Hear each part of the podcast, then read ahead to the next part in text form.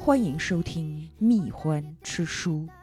今天我们要跟大家分享一本关于炼金术士的书嗯， 《牛顿与伪币制造者》。对，这本书它其实是三联新知文库当中的一本儿，是我特别喜欢的一套丛书，主要是便宜，就对是确实是挺便宜的，装帧还 装帧哎挺不上档次 的。我觉但得是里面书就内容应该还这挺样儿好啊对，书就应该这样儿，嗯嗯，大部分都是平装本儿，携带挺方便的，嗯，推荐一下啊。啊呃言归正传，言归正传。这个书呢，它肯定讲的是牛顿，对啊，就是我们为什么要去看牛顿的生平呢？其实也不光是说了解这么一个大科学家，就好多人觉得看人物传记是励志， 嗯，说我可以向他学习。呃，在这儿呢，我想说的是，咱谁也学习不了。你对对，有的人天生就是巨聪明嘛，像牛顿、爱因斯坦这种，你没办法。是，但是呢，你要说换个角度看，能不能从里面获得一些什么启发呢？我觉得也有，因为牛顿属于他的时代，嗯，光有牛顿这个基因也不行，他必须在一个合适的土壤上，他才能开出奇葩。你想想，跟牛顿玩的都是什么人 嗯，对，啊？还有跟牛顿撕 的，对，大师就是手拉着手成群结队的来，一定是和那个时代是对有关的。对，时代有背景，你想那个时候，相当于笛卡尔是理性主义之父，牛顿的祖国英国呢，马上就要开始光荣革命，斯图亚特王朝就要覆灭了。等于夺了国王的权嘛。对，然后大航海时代到现在两百来年儿嗯，啊，大家该积累的一些地理呀、天文的知识也开始形成体系了。这样的一个时代里面，诞生了人类最伟大的头脑对牛顿。你可以想象成一个植物。在牛嗯顿之前，就是在土里面不断的生长，汲取营养。到他那个时代，花苞终于要哎开放了嘣。儿就开了，对，然后一开嗯开一大坨嘛。是是是，然后这个书呢，它它没叫《牛顿传》，它叫《嗯牛顿与伪币制造者》，但里面有一半内容是我感觉牛顿传 对特别对对有趣对有一点儿怎么说，就是推翻我们对牛顿的一个固有偏见这样的一个作用。嗯，大家可能听说过牛顿在他生命的后半程一直是当这个英国皇家造币厂的厂长，但是他并不是说直接被任命成厂长的，他还当了一段时间的督办。督办这四年其实是特别有意思的四年，他和一些造假币的坏人斗智斗勇，就是牛顿、福尔摩斯，哎，有一点儿嗯还不太一样。嗯、因为福尔摩斯他的已经是维多利亚时代了，那个时候的警察体系已经建立起来了，包括英国的司法也越来越讲程序正义。嗯，但十七世纪牛顿所处的这个时代的英国呢，还没有现代警察这个概念，对啊，所以里面有好多这个脏的、臭的的这些活儿 啊，牛顿都自己干的。对，咱再看一下这个书讲的是什么啊？嗯就这个书的一开篇，它其实先描绘了这么一个小场景，就是在这个老伦敦的一个小酒馆里面，有一个很低调的这么一个一个男人吧，嗯啊，他他在这儿等着，然后门儿吱妞儿开了，等什么呢？哎，进来了一个人，这个人身后很明显还跟着一个看管他的嗯，啊，前面的这个人呢，其实是刚刚从监狱里面被揪出来。那监狱里面出来的这个人，对着咱刚才说的这个男士就坐了下来，开始谈话，说什么呢？有一件工具，他被藏起来了。对面那个人就很不耐烦，说：“就废话嘛，我还不知道他被藏起来了，他被藏哪儿了？他被藏在一个房子里。”我谢谢你，啊， 藏藏在一个洞里或者是一个墙里。哪所房子在哪儿啊？啊，我不知道。 但是呢，查洛纳曾经夸口说，从来没有人到这样空旷的房子里去搜查那个东西。啊，对面这个男士就强压着自己的怒火，说：“算了吧，你你滚滚滚滚滚，你这问也问不出什么东西了。”这个监狱里面出来的人嗯，就又被揪回去了。哎，就又被揪回去了。这位男士呢，站起身来，默不作声的走出去。走出去的这个男士呢，就是牛顿。他在干一个什么事儿呢？在干一个秘密审问的事情。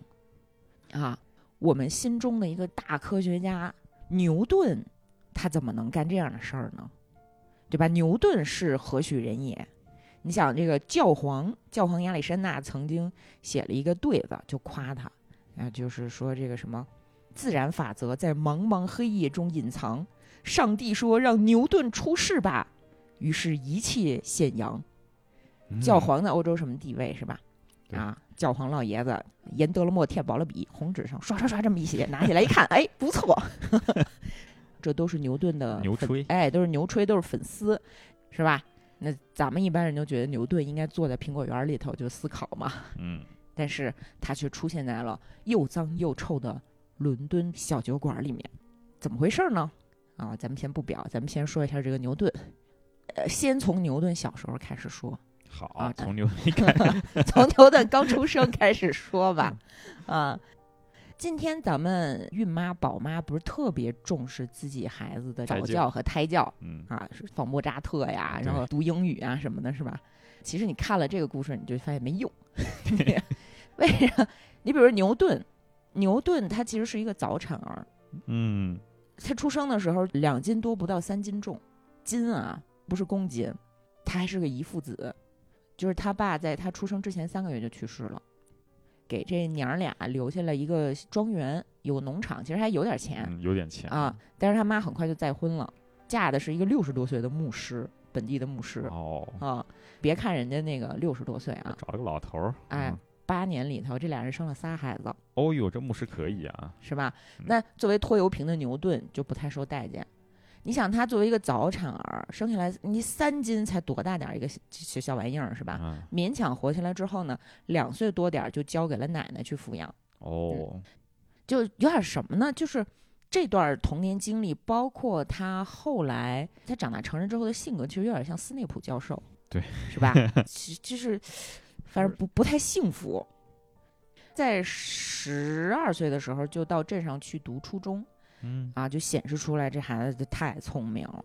中学里学的什么拉丁文啊，什么神学呀，他就觉得这太容易了吧，这有什么可学的呀？于是他就自己发展自己的爱好，爱好包括什么呢？画画儿自学，什么画鸟、鱼虫啊，什么嗯人物啊，画个国王吧什么的，然后还喜欢搞发明，自己手打了很多的什么家具、木偶，还设计这个水钟和日晷。设计的哦巨准确，他们家包括邻居都用小牛顿设计的这个日晷，哦哦，啊，他还研究什么呢？他还研究这个怎么保存鲜肉，怎么让鸟喝水，自己弄了一个小笔记本儿，这笔记本儿光目录就两千多条儿。啊，这还是十来岁的小哎，牛十来顿，岁的时候，真可啊怕，你知道他研究疟疾是为什么吗嗯？因为他看了一不知道个画像，那个耶稣在十字架前发抖，然后他就研究疟疾啊，啊。总之是是一个挺神的孩子，而这孩子其实你能在他的日记里看出他很痛苦。嗯，啊，就是好多人说什么正经人谁记日记啊，然后拿出一些反例什么的。我跟你说，牛顿就记日记，牛顿不是正经人呀、牛顿从小就记日记，嗯所以我们有很多对他生平的了解都是从他的日记和书信里面得到的。你看，牛顿十几岁的时候就在日记里写，他说：“哎，我太渺小了，我好无助啊，我我只能啜泣。”这是牛顿啊，哭了。 他为什么会这样呢？一方面是青春期，另外一方面是因为他妈总逼着他干农活儿啊，啊。就他妈说：“你十几岁了啊，老师教你东西学会了吗？学会赶紧回家放羊啊，上上集上集卖猪去。”他呢很不喜欢做这种事情，然后就经常就弄出岔子嘛，他妈就特别不喜欢他。嗯，但是呢，他有贵人相助，谁是贵人呢？就是他上学时候的这个老校长，还有他舅。哦他舅舅，他妈没什么文化，但是他舅是剑桥毕业的，啊，他就是个哦牧师。因为那个时候英国这个牧师还是比较有学识的剑。桥是不是最早就是作为一个神学院哎就发展神学起院来嘛的嘛？你想，那剑桥最古老的学院不是三一学院吗？对啊，啊，Trinity，什么什么叫 Trinity 啊？圣 三一，就是啊啊，就这个老校长跟他舅呢，就是说这孩子这么聪明，别耽误了，上嗯大学吧。就劝他妈，劝劝劝劝劝，他妈说行，上学去吧。还好圈对，还还好欠了。他妈要是再倔强一点，我跟你说，人类文明历史都改写了对，可能还要嗯落后个两百年。啊。牛顿就去了这个三一学院，剑桥嘛。然后他妈呃因为不太想让孩子上学，所以就不怎么给钱，每年就给牛顿十英镑。这十英镑什么概念呢？就是说在剑桥上学的住宿费和学费都不够，哦，牛顿就只能半拥半读的上学。他这半佣半读就是说我给我同学你当佣人，当佣人。其实他在自己家的时候，他自己也有仆人照顾，但是他在上学的时候呢，还得给别人当仆人，哎，就是同学啊坐着他站着，同学吃的剩饭他去吃，哦，还得给人搬柴火，还得倒夜壶。就在这段时间呢，他特别特别的低调，所以后来他特别出名之后呢，他那些同学都说我我们不记得有见过这个人，我们不记得有牛顿这个同学。啊，没有存在感，但是有一特关键的事儿，就是说他虽然孤独，但是他有上帝，他非常虔诚。嗯好多人说什么牛顿晚年脑子抽了，开始信上帝什么的，就嗯，那个时候新教是英国的国教，好吗？他不是晚年信上帝，他是从一丢丢从特小的时候就信上帝。他在自己的这个本儿上呢，还写这个忏悔录，大大小小的这个错事儿啊，他全都记下来。嗯所以我们能够特别清楚地窥视到牛顿的内心，什么那个我错了，我不该打我妹，我不该偷我同学的糖，我不该想要放火烧我妈和我后爹的房子，这这种他啊都在那个本儿上写。但是呢，这都是小罪状。牛顿认为他自己有一个特别恶劣的罪行， 嗯呃，需要认真的忏悔是什么呢？沉迷学习不可自拔。 哦哦这还能是罪状啊？ 他说：“因为我沉迷学习，胜过了对上帝的敬仰，这太哦危险了，这可是下娃犯的罪啊，对吗？嗯但那也没办法，他就这么一个孩子，他就在剑桥如饥似渴的学习。不过他很快就发现这剑桥就这么回事儿，是 吧？因为你想，他嗯作为一个神学院，他的所有的科学知识都是亚里士多德那套，对吧？嗯你知识不能老往前找啊，你得需要新知识啊。那这个时代，其实英国的剑桥，相比于欧陆是挺挺落后的。当时欧陆已已经有什么笛卡尔什么的，就不是包括科学已经出现哎萌芽了嘛？对，包括什么伽利略、什么开普勒什么的，嗯比英国要强很多。他就觉得不行，我得想办法，我得再学点儿东西。嗯有一天呢，他就看到了这个几何原本，哎，这不错，嗯啊，我看看看，他就说还行吧。 有很多所谓的学霸说：“哎呀，我日常的消遣呢，我就是证明定理啊，我就我就啊我也没有别的爱好。”然后牛顿就觉得特别不可思议，这有啥好证明的？嗯是吧对， 说就这，你这 能当乐趣吗？这也太简单了吧，是吧？嗯他在这个时候在神学之外接触到了一个相对比较新的科学，叫机械论哲学。因为之前大家都是就是什么都是上帝安排的，是吧？Mighty God 无所不能，所以这个机械论哲学它就有一定的争议，因为它削弱了上帝在我们人的生活当中的意义。你甭管这规矩谁定的，反正你按这规矩来就行。上帝就不不不参与了，我不管你了。那你是不是就不用崇拜上帝了呀？你也不能说他是反对上帝，因为他们这个思想源头也是上帝。你嗯就看，就是《创世纪》最开始的说什么是上帝按照自己的形象造人，那上帝照着他自己的形象造人，其实就是我们不但要按照上帝的形象去过活，就上帝也赋予了他的一些思维模式给我们，我们就要学着上帝去理解这个世界，它其实是它有这么一个关系在里面。对，就是说机械论不是一开始就背神，它对只是说我我希望能够理解这个世界的规律，对，但是一旦走到机械论哲学的边缘，再往前一步，可能就会进入到一个对人类理性的崇拜，然后脱离了对神的崇拜了。嗯，对对，吧？就差这么一步。所以，其实笛卡尔一度在欧洲是被认为无神论的是啊。笛卡尔吓坏了，说：“你怎么能认为我是无神论呢？我可是有神呢！”因为当时无神论，包括今天的很多欧美国家，你说你说一个人是无神论，他不一定高兴，对，他会觉得无神论是一个特极端的这么一个词儿。这是西方嘛，咱们这思想一脉相承，这扯远了啊。我们回到牛顿，嗯，就是牛顿在他刚刚进入剑桥的时候，他都研究了一些什么呢？除了这个几何原本看了一眼觉得太简单之 外啊，巨硬核的对听着，嗯他买了一个棱镜，开始想这个颜色是什么东西。嗯啊然后呢，他开始研究运动，就是说这个东西它的运动轨迹到底是怎么样的。然后他还研究什么呢？他研究说，说我这眼睛到底能不能看见一些不存在的东西啊？我得试试啊！所以呢，拿一只眼盯着太阳，玩命盯到流泪不止，开始剧痛。不盯了，开始写说啊，我的视觉中出现了幻影，这个幻影持续了多长时间？他呢嗯盯到就是眼睛疼到不能看东西，在暗房里面待了三天才恢复过来。就是为了说我要测试这个幻觉的这个时长嘛。嗯然后他还干了一个更牛的事儿，干了这么多事儿里面有一个我觉得是最变态的，就是 他把针插到自己的眼球后面，嗯，拿一个针，你知道吗？跟着儿挤自己的这个眼球，晶状体，挤晶状体，直到看见什么白色、彩彩色的这个光圈儿，然后就说我这个晶状体是怎么回事儿，就跟着研究它的视觉是什么东西，你知道吗？我天啊，是我看这会儿我吓死了。他的记录里都没写说我这针插进去疼不疼对，我怀疑他是痛觉神经比较少，我觉我觉得是疼的，只是他觉得这事儿不重要，他就是每天就研究这些东西。上学的这些功课呢，他反正就随便学一下，嗯他他随便学一下呢，也通过了这个学者的考试， 也主要是因为通过学者考试，他就可以赚钱了，他就有工资有津贴了，就不用给别人当佣人了，浪费嗯时间嘛，啊，成为了一个教职人员。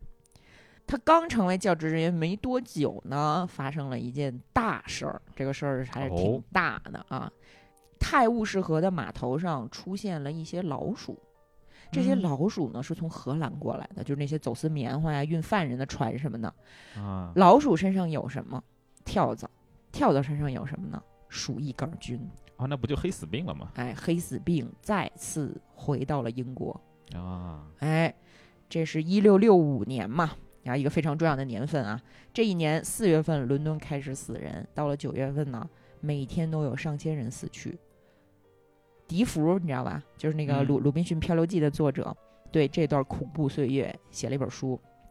他在这书里写，不管你是穷人富人，反正大家都是死人啊好啊 好，啊，反正非常的恐怖。也没法好好安葬啊差不多得对了嗯这个时候呢，你想剑桥啊，剑桥离伦敦很近，大家就跑了，就跑光了。嗯牛顿很早就回到自己家那个小庄园，就与世隔绝去了。嗯然后他就开始潜心研究数学，捎带手的创造了流数法。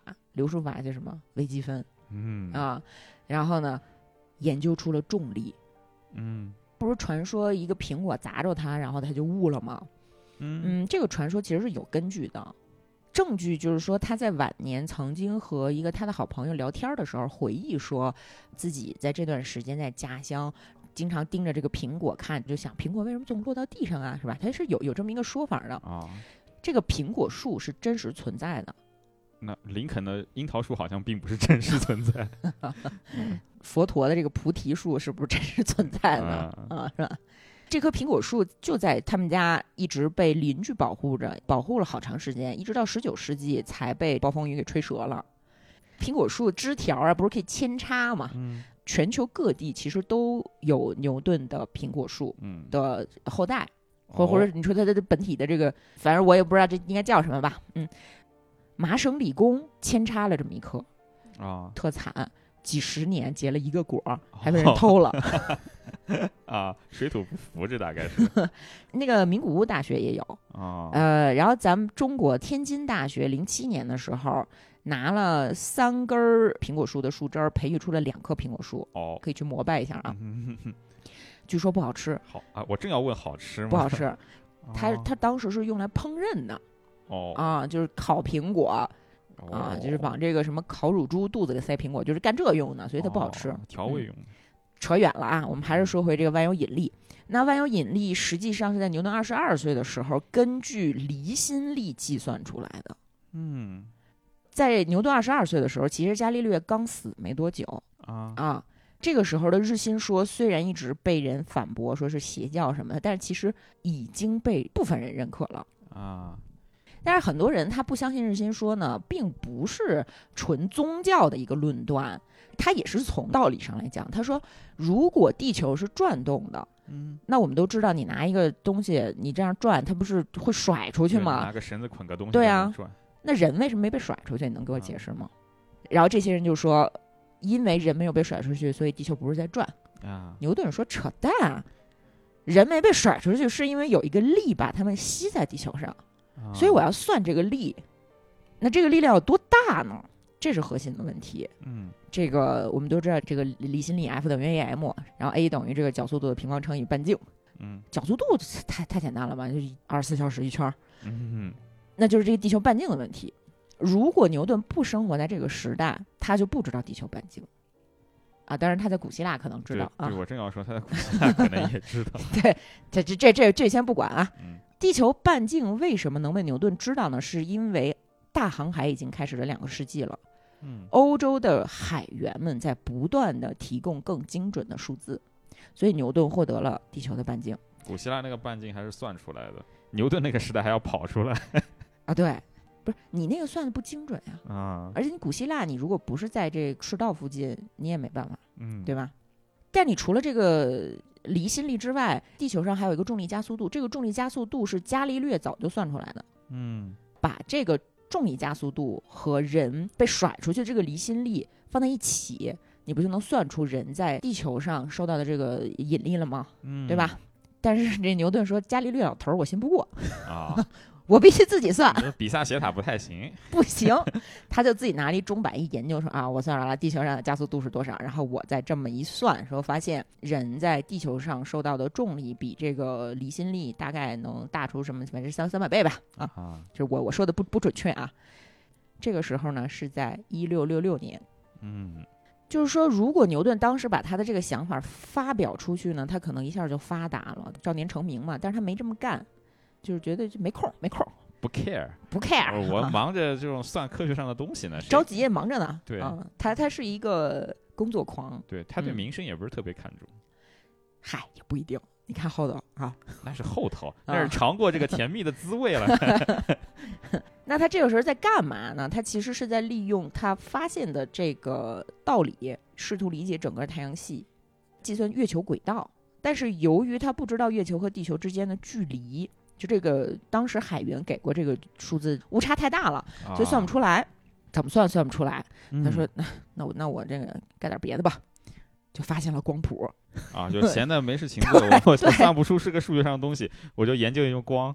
然后呢，就推翻了亚里士多德，哦是吧？因为亚里士多德认为白光是纯洁无瑕的，嗯，牛顿说不对，白光是赤橙黄绿青蓝紫对我拿个棱镜照一照。哎嗯，啊，就是捎带手。然后他身边有人说牛顿就是不怎么睡觉，也不爱吃饭。啊，然后牛顿在这个时候写信跟别人抱怨说，我们家猫都胖了，因为总吃我这个忘记吃的，忘记吃的饭。 啊。这段时期他就在他们在自己家的小庄园这个忙忙活活的。嗯，过了一段时间，又发生了一个大事儿，这个大事儿就是著名的伦敦大火。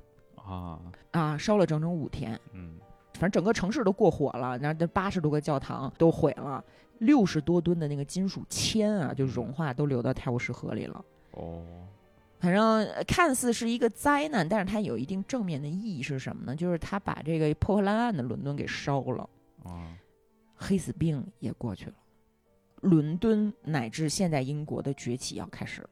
嗯啊，因为这个时代那个其实内战刚打完嘛，然后当时那个快活王查理二世回来复辟了，距离光荣革命也不远了。嗯 这个时候，小搓搓里的这个牛顿呢，发现了改写人类历史的知识，啊，但是还没有发表。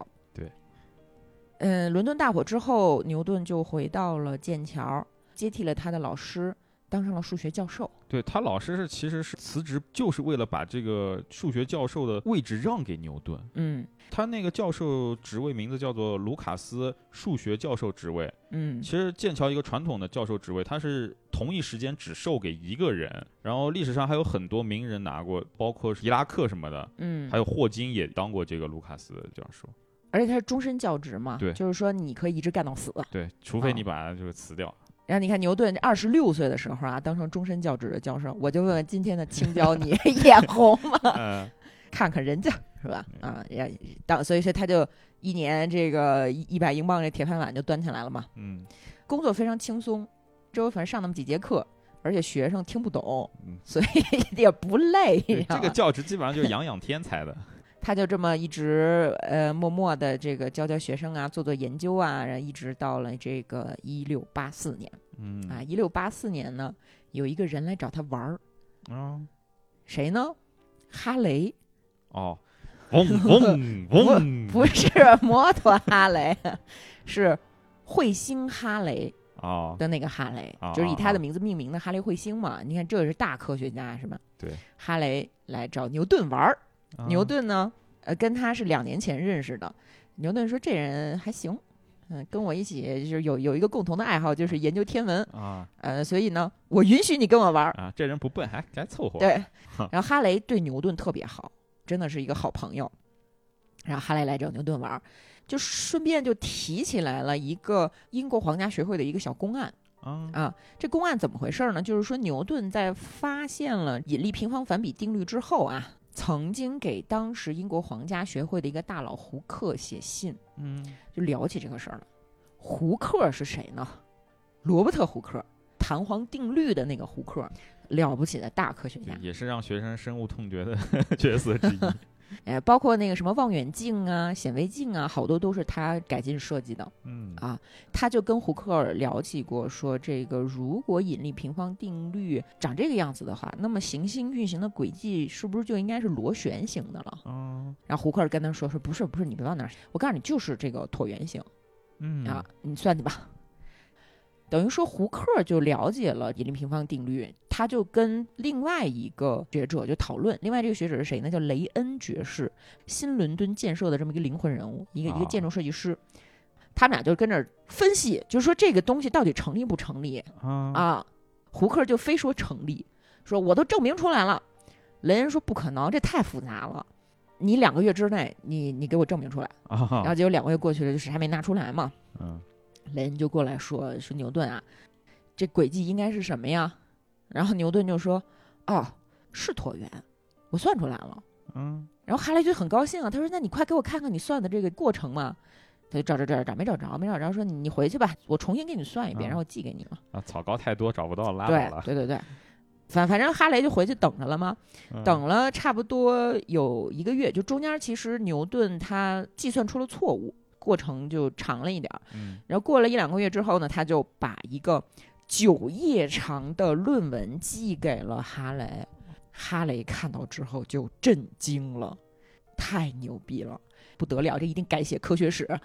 他就马上赶到英国皇家学会，说：“大家看这个东西啊，牛顿发现的，厉不厉害？呃，这个还是草稿啊啊，他修改稿、完稿写完之后呢，再给我，咱赶紧发表啊，同、啊同志 们。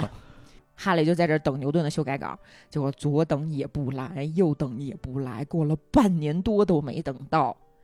这个期间，哈雷为了自己的朋友着想呢，嗯就说：“那我就把这个初稿我先登记了吧，是吧？啊回头我得占上这个优先发表权呀，别再被别人抢先了。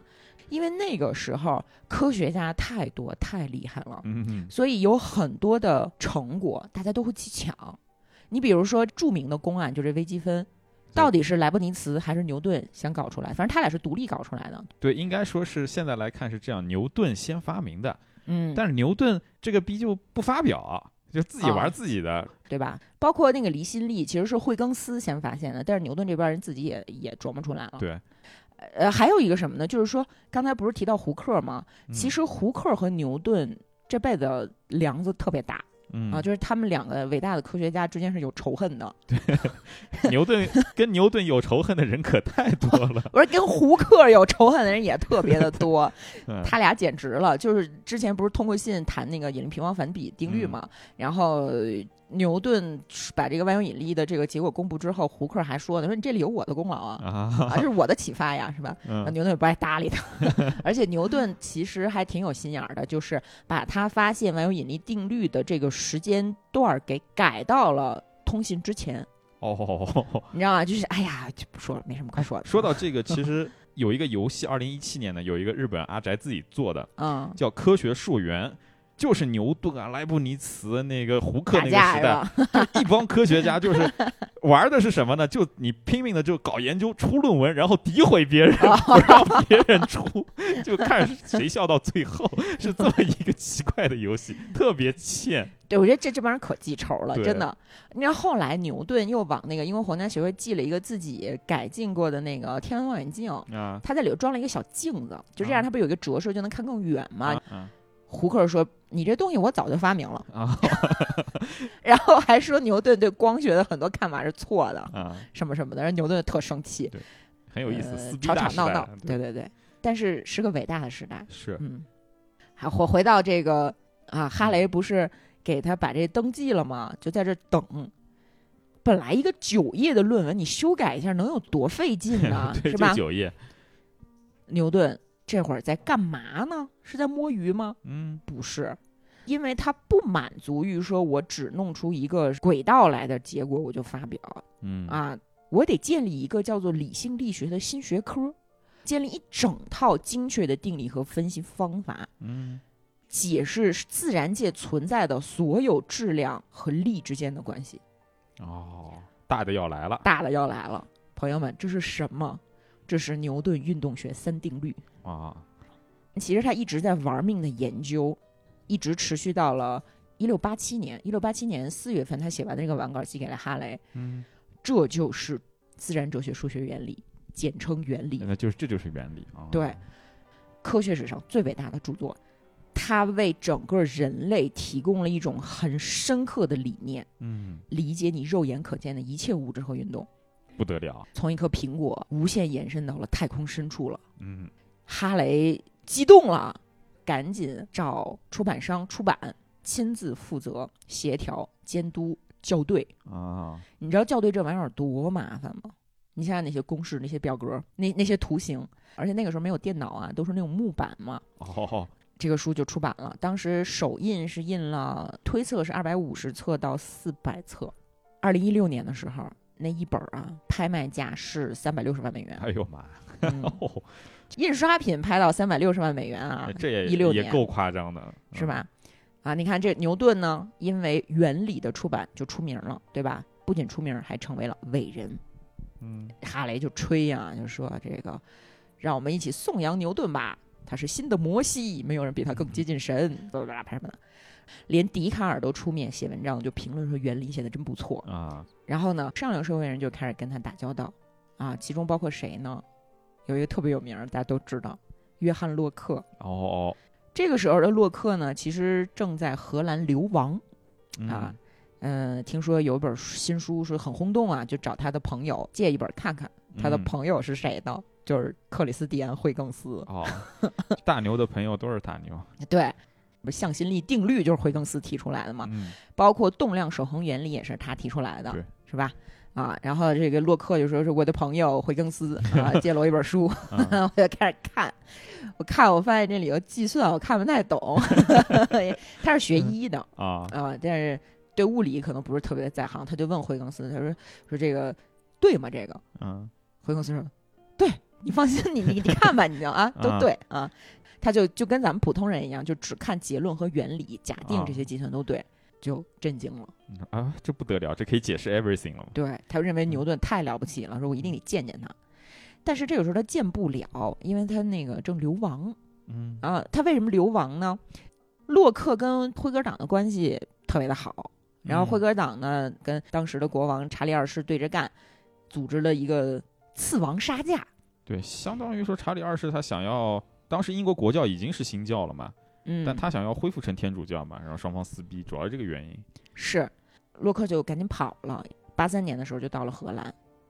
不光是洛克跟当时的英国国王关系不好，其实牛顿和国王的关系也是有问题的。嗯就是咱刚才说的这个这个查理二世啊，复复辟的这个查理二世，他在八五年的时候就驾崩了，嗯然后他弟弟詹姆斯就继位了。啊啊，詹姆斯比他哥呢更缺心眼儿一点儿， 啊后面光荣革命就革他的命 啊。他当时呢就是说，我们英国必须要从新教恢复到天主教，我非、哦我非得要逆历史的大潮，我也哦我要违背人民的心愿，啊！那你就得搞事情嘛。他就看中了这个剑桥，哦，不都是从高校开始搞事情吗？啊啊，这个自古以来就是如此啊。詹姆斯二世就想安排一个本笃会的修士进入剑桥的管理层，嗯，但是你要想进剑桥呢，你不能是个白丁儿啊，你起码有个硕士文凭吧？那是啊，他就让剑桥先给这个本笃会的修士一个硕士学位。啊小两脑说：“那能行吗？”就拒绝了。啊，你你的算老几 呀、对，你算是吧老几？我们这个学术独立自由的，嗯牛顿对此非常的赞赏。其实他当时正在写那个原理那个三卷本嘛，啊，他当时还停下来就表扬小领导说：“啊做的夸对，夸 对，那那你学校不服从王权，不服从国王的命令，你必须来说明一下为什么。剑桥就派了一个代表团去国王的这个神职法庭去进行理论，嗯解释说明，牛顿就是这个代表团的成员。哦，法庭啊就各种威胁恫吓，但是牛顿这些老师们啊就一顿反驳， 然后把这些政府给说怂了。 政府就说：“嗯，那那行吧，那下不为例啊。啊” 后来你看詹姆斯在位，好像就两三年吧，啊就是因为实在太次了，太愚蠢了。包括保皇的那个托利党在内，就所有人都希望他们下台。嗯呃，八八年的时候呢，就是詹姆斯二世的闺女，就是长公主玛丽，还有她的呃驸马威廉发动政变，强班夺权 了，哦反了，反了，就把老丈人轰到法国去了。当时法国是路易十四，啊太太阳阳王王嗯，抢班夺权之后呢，驸马威廉为了给他这个篡权披上合法的外衣，就开了一个临时议会嗯啊，就是说我的这个王权不是继承来的，我的合理合法性从何而来呀？嗯啊，你们这个议会来投票，说看谁适合当我们的国王啊？嗯剑桥出了两个代表，其中一个呢就是反对天主教的这个新教徒牛顿，啊 啊怎么老是你？但是牛顿其实我觉得这点挺好的，嗯他反抗国王的时候站出来，啵啵啵的这么一说啊，嗯很有气势。但是等到给新国王拍马屁的时候呢，其实他不是特积极。老百姓想让我投这个票，我就投呗，就别拍马屁了。所以在这一次的议会的会议记录上，嗯牛顿留下来的唯一一句话就是：“太冷了，能把窗户关上吗？” 啊，死就不管怎么样吧，就是说，牛顿跟这个英国王室他是打过交道的，嗯啊而且他现在你看，不就是光荣革命里这个胜利一方了吗？啊啊是吧？？然后洛克呢也结束了逃亡，在惠更斯的安排之下呢，这俩人就认识了。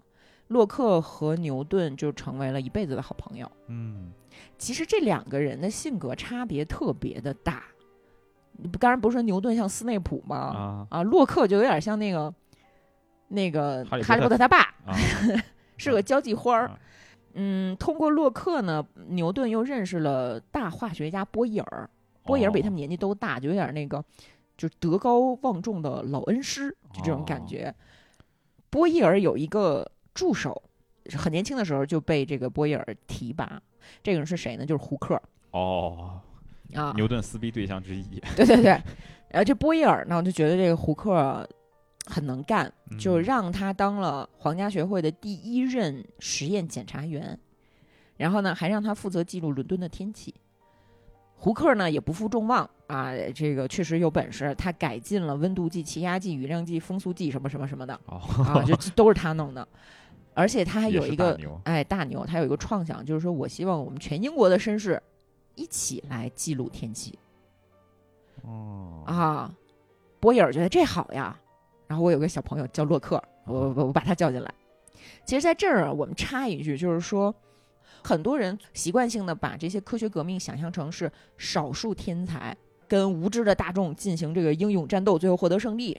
但其实，在十七世纪的整体科学观念的进步，是靠成千上万的人的日常去推动的。那洛克就是当时的科学大军中的一个排头兵，嗯啊，就是为这个科学宝库尽自己的绵薄之力，嗯等于说他身上是具有科学精神的，这也是他和牛顿虽然性格迥异，但是能成为一辈子好朋友的一个挺重要的原因嗯啊。那这个时候的牛顿呢，虽然在科学和哲学界已经是伟人了，但是在剑桥这么一小村儿里吧，就不是特别的受待见，就是能啊理解他的人其实并不多。我们都知道斯内普教授是一个伟大的黑魔法防御课老师，但是没有人待见他。就是你看《哈利波特》这小崽子啊 嗯怎么对人家老师说话，嗯牛顿就遇到了这样的小崽子啊、啊就是学校里学生看见他说是，哎，这不是牛顿吗？啊！就写那书谁也看不懂， 他就特别失落，他说，哼，我要去伦敦，因为伦敦有人赏识我，伦敦有我的朋友，他们能理解我。然后呢，他就跟洛克说了，洛克呢就想说，那你来伦敦得找个差事啊，伦敦米贵居大不易的，嗯就给他介绍了一个那个小学校长的职务，牛顿就没看 上。 这个时候，老恩师波伊尔去世了嗯啊。这个时候有一个小秘密就藏不住了，嗯，什么小秘密什么小秘密呢？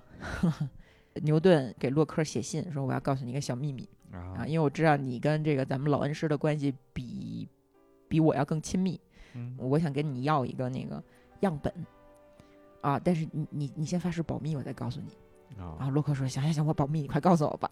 我我我想要一个叫红土的东西。啊波伊尔的红土实际上就是一个炼金术的样本，哦，听起来像朱砂那种东西哎，然后呃反正里面有汞啊啊。那为什么就是非得保密呢？这里就要说牛顿那个时代啊，虽然科学还并不是很昌明，但是炼金术士名声也不好，嗯，大家都认为是江湖骗子。而且呢，当时的英国有一个法律嗯叫反增值法，什么意思？就是说普通人不能瞎去做这个黄金白银， 哦，然后炼金 呢，还还就真担心有人做对，炼金就相当于跟嗯跟造假币是一回事 儿。啊啊，所以牛顿说 行你吧洛克你得保密。啊 然后呢，其实这个时候我们就知道牛顿他长期以来一直是在从事炼金术的嗯啊。他为什么要炼金呢？并不是因为他缺钱，真正的原因呢，他和洛克还有所有那些其他聪明人的研究，其实正在走向一条脱离上帝的道路，所以他其实特别希望能够通过一些其他的方式来证明神的存在。嗯然后牛顿觉得，如果我可以用神秘学的方法炼出金子，就意味着上帝他把一种活力放在了我们的这个世界里面，然后这个这个这种力量无处不在啊啊，他要走他科学研究的另外一条道路，所以他会炼金。这也说明了为什么他对后面的那个制造伪币的那些人那么痛恨，嗯因为金子是上帝造出来的，啊那国王利用金子造出的货币也具有神圣性。哦啊，你们这帮人凭什么？就是牛顿有这样的一个想法，啊嗯但这个时候他自己呢非常隐秘的在炼金啊，啊你知道吧？其实他做的这个事情和他去干的那些伪币制造者其实是有异曲同工，就是他很微妙嗯啊。然后他自己写了一本书叫《实践》，嗯在这个《实践》里面啊，我给大家念一下，都是就是你都你都想象不到是牛顿在说这些嗯话，什么没有翅膀的弗莱莫尔斯雄龙。嗯构成太阳和月亮的洗澡水的三种物质之一。 啊水星棒与两条巨蛇调和，使其附着其上与金星进行结合，完全是另一个世界了对吧？啊，牛顿就就是每天在那儿炼金炼金，但突然有一段时间他消失了，啊就不是说他这人没了，而是说这个整个欧洲的或者是英国的科学界联系不上他了。啊嗯他好朋友给他写信，他都不回，啊，有这么半年时间，那大家就开始就是造谣， 传说他是因为什么工作过度啊，精失心疯了呀，然后说他什么什么手稿被烧了，受不了刺激啊什么的。但这本书呢，他提出了一个看法，就是说牛顿可能是失恋了哦啊，而且还是跟一个男性，啊，跟一个年轻的瑞士数学家。啊一开始呢，是一个看起来挺好的那种，就是古希腊式的年下攻，哦呃 给给人感觉是有一点这样，但人发生什么咱不知道啊，没有证据。但就通过他们俩的通信呢，能够看出来说，牛顿非常罕见的对这个年轻人表达出了情感上的依恋啊，哦就是还照顾他呀，然后很担心的，还是给他钱呀什么的。然后这年轻人其实本来也挺聪明的，就是还从他的那个原理那本书里找出过数学错误哦啊，还给他当过秘书，当过编辑，还给他当过炼金术的助手。哦但是在就是牛顿消失在公众视野的前一段时间，前几天，嗯数学家写信给牛顿，反正就是那个语气有点说“咱俩分手吧”，就这个意思啊啊。啊但是他比较隐晦，大家就推测可能是心碎了。啊啊嗯，他跟小法的最后一次通信不是在五月份吗？嗯到了九月份的时候，他回归了。啊回 哦回归之后呢，开始不断的写信去骂他的朋 友， 特别像那个失恋之后翻篇的那啊嗯那个阶段，你知道吗啊？。就开始发泄怨气，主要是针对他的两个朋友，一个叫佩皮斯，一个就是洛克 啊佩皮斯人家不是一般人，人家是当时英国海军大臣，后来是那个英国皇家学会的会长。哦牛顿的原理的发表就是这个会长签的字，啊本来都是很好的朋友嘛疯，狗乱咬人乱咬人。啊那佩皮斯一开始没理他嘛，然后呢，洛克还安慰他，啊嗯，都是挺好的朋友，也没真啊生气，就也比较了解他是怎么一个人吧。啊然后到了十月份的时候，牛顿就恢复正常了，就嗯这个道歉。大家就就原谅他了嘛。然后那嗯个佩皮斯还安慰他，安慰安慰牛顿的方法，你知道是什么吗？嗯，给他出道题。哦， 佩皮斯说：“哎，你快帮我看看我怎么掷骰子，我能赢面比较大哎呀，啊是算吧？”概率学了啊，对。然后呢，就相当于翻篇儿了。啊等到了一六九五年的九月份呢，牛顿自己在家正研究事儿呢，突然就是说收到一封信，嗯，打开这封信上面呢有这么一句话：牛顿先生是否考虑一项关系国计民生的难题呢？啊，这是谁写的？谁这个写是的当时大英帝国财政大臣朗兹写的。哦，哎，求助来了。当时的英国主要货币是银币啊，它是嗯银本位，出现了危机。财政大臣就开始向这个全英国的这些智囊们就求助。嗯其实这些人都是全世界最先开始思考这个呃政治科学呀、什么什么国家预算行政管理的人，但是都没辙嗯啊，就只能是求求助于牛顿。而且那个时候还没听说过什么是经济学家呢，啊，啊，经济学是什么都没诞生呢。反正他是个聪明人，就找对，他就聪明了就行了。啊那这个英国的货币发生了什么样的危机呢？这个就可以讲一讲了嗯啊。就是说，英国的货币呢，主要有这么三个问题。首先啊，在伦敦的这金银比价和在欧洲大陆的金银比价有显著的差异。哦，用同样多的银子，你在法国买金子就比在伦敦买金子便宜。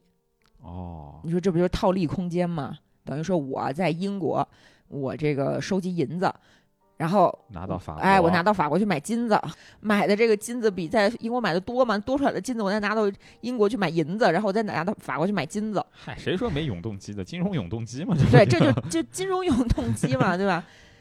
多出来的这个金子，实际上就是英国政府损失的嘛，嗯那么相当于英国的银子就在不断的外流。嗯长公主跟这驸马加冕不到两年，一共有五万五千英镑的银币被运送到海外，什么概念呢？就是皇家造币厂过去五年里铸造的所有银币的总量加起来哦再多百分之十。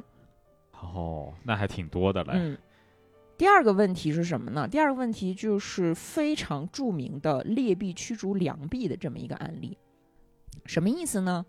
当时存在两种货币，一种是老版的手打的货币，啊，它的含金量比较低，而且这种老版的货币呢，它磨损很严重，所以它会越来越小。另外一种是新的，含金量更高的，而且是机器打的冲出来的这种新硬币。啊，哎，说个题外话，你知道就是那个英文的 coin 是什么意思吗就不就硬硬币吗？对啊， ？coin 的原意是冲压，哦，冲压出来的这种钱币才叫 coin。那那你看这个时候呢，就是出现了一种好的硬币。那在货币状态下，好的硬币和坏的硬币价值相等，嗯，同样是一先令，是吧？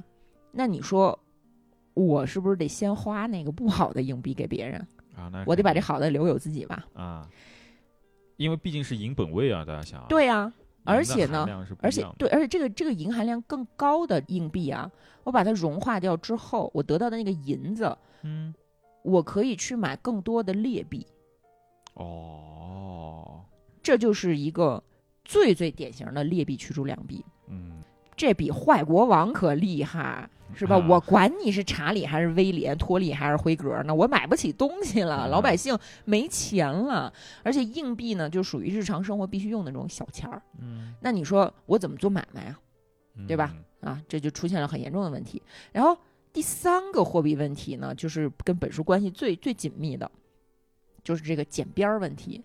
那个手雕的老银币呢，它没有防伪的那个，就是咱今天人民币，你看它那个边缘不是有一个就是咯楞楞的那个，对，咯楞咯楞啊的一圈然后上面还会写着 RMB，那个是专门做上去防止剪边儿的。呃哦，现在没有人 捡了，但是就是说当时的这个硬币设计出来的周边边缘的这个槽儿，嗯它是为了防止你把这个硬币的边缘剪下来。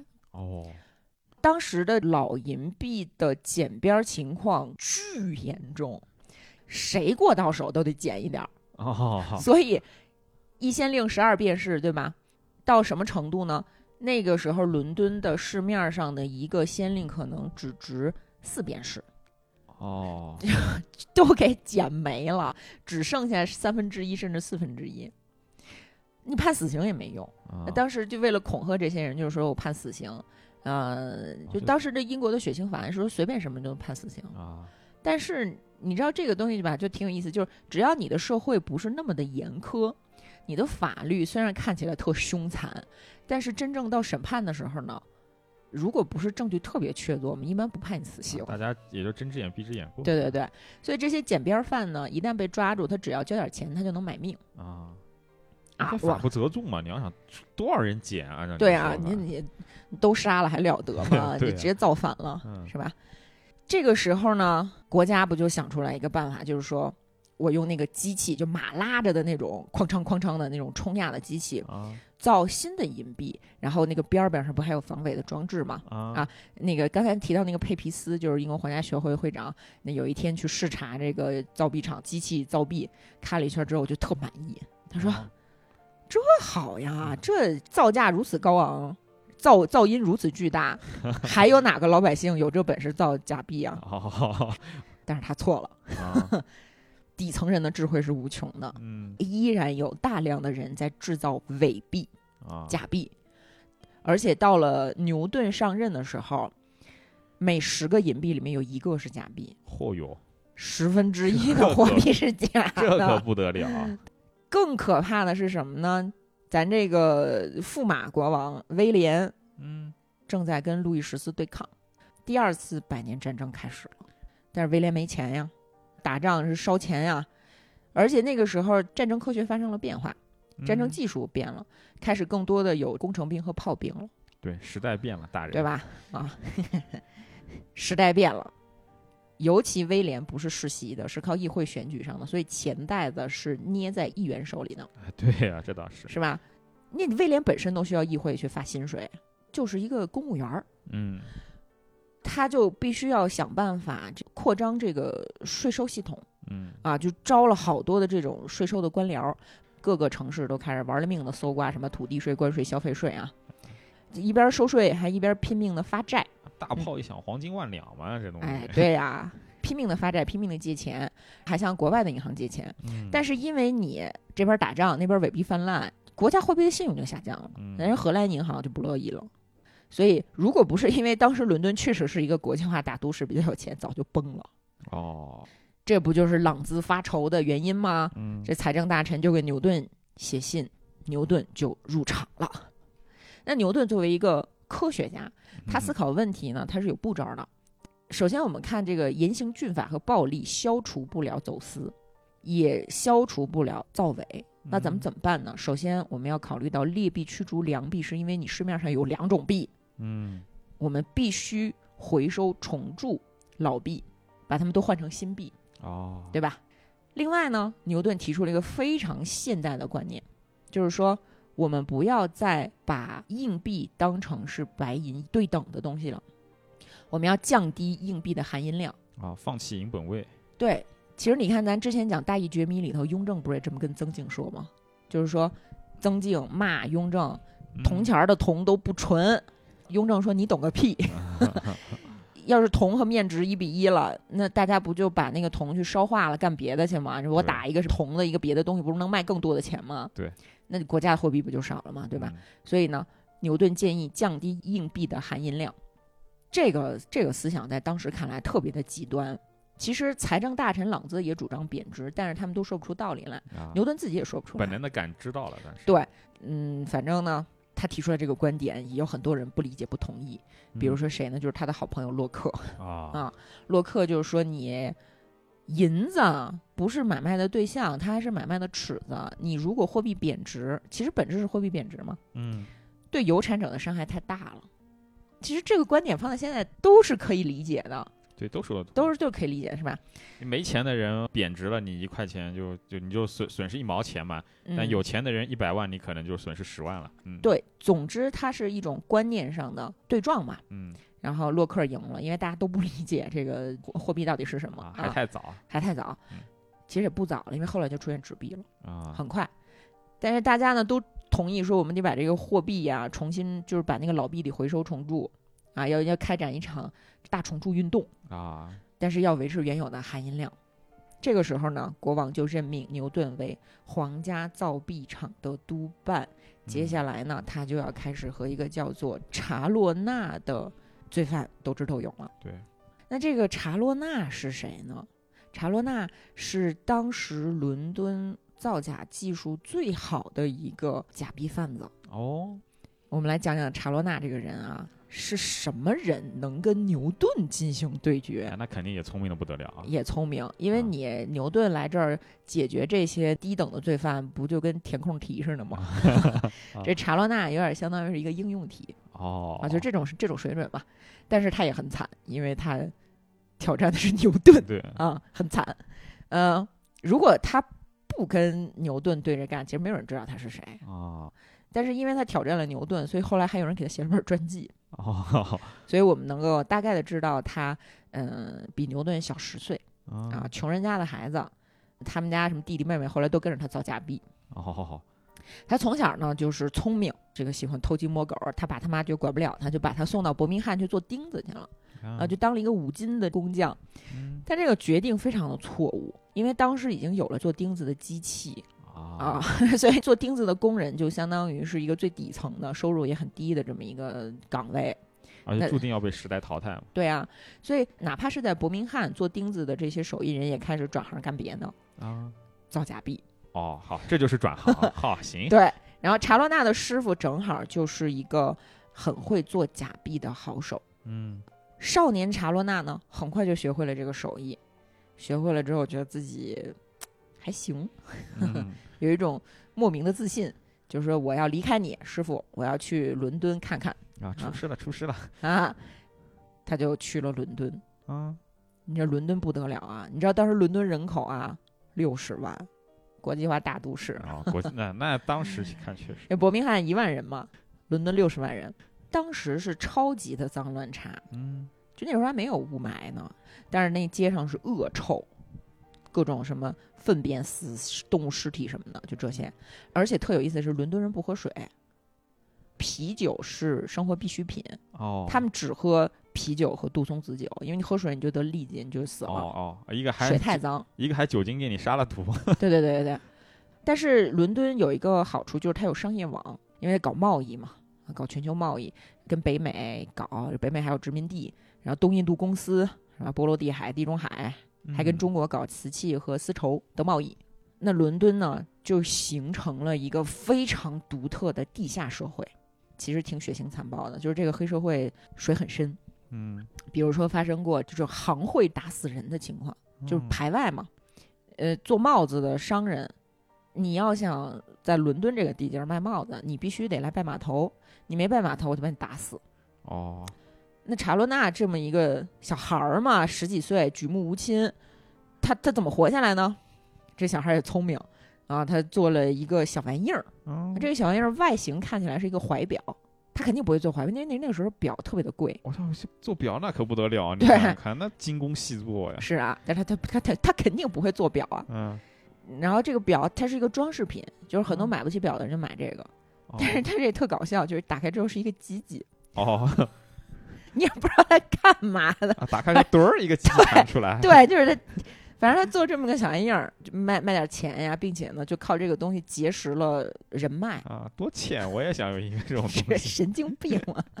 然后很快呢，他就又发现了一个商机。这个商机就是说，当时的医疗水平太差了，然后大家嗯动不动就死人嘛。虽然大瘟疫过去了，但是大家还是缺医少药，啊，所以卖假药是吧？对，卖他买他不是卖假药，是给他这个东西呢叫尿壶先知。啊什么叫尿？壶先知呢？就是他自己打扮成一个像医生一样的人，那哦同伙儿打扮成一个仆人，就是我们是有身份的啊。然后呢，你把你的尿端过来，我给你看病哦啊，望闻问切。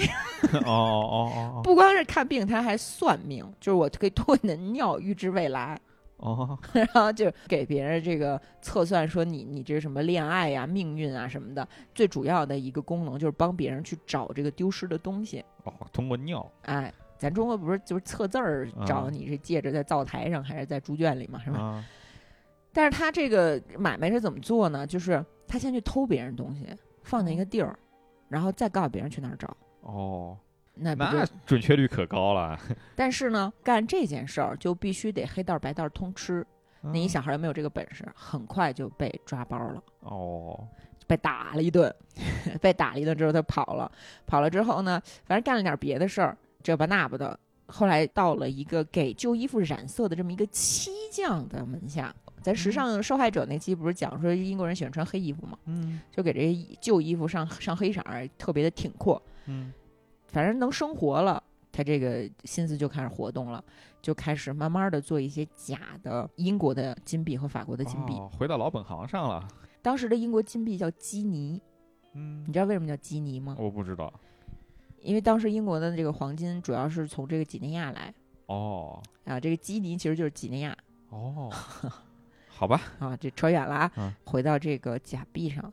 做了这么几个假币之后呢，他觉得自己手艺还是不行，他得嗯继续学习啊。他就找了一个叫科菲的金匠，记住这个科菲这个名字啊，嗯找科菲的这个金匠，开始学到了制造完美假币的方法。制怎么造造呢？制造就反正就是他得组装一条生产线，哦而，这个生产线最关键的一个东西呢，就是模具，模子。嗯他找了一个什么人去做这个模子呢？找了一知识分子， 哦这个知识分子叫泰勒。泰勒其实还挺有名的，他当时出版了。两套精惠的英国地图册，一个是英格兰，一个是威尔士，挺出名的。然后他还制作了日食的几何图解，人是一哦那个学问人。那淌着黑水呢，有钱，有钱啊！那他行就吧找人找泰勒给他雕了几个模具，哦还找了一个合伙人叫 Holloway 霍洛维帮他销赃啊，啊就这么一夜暴富。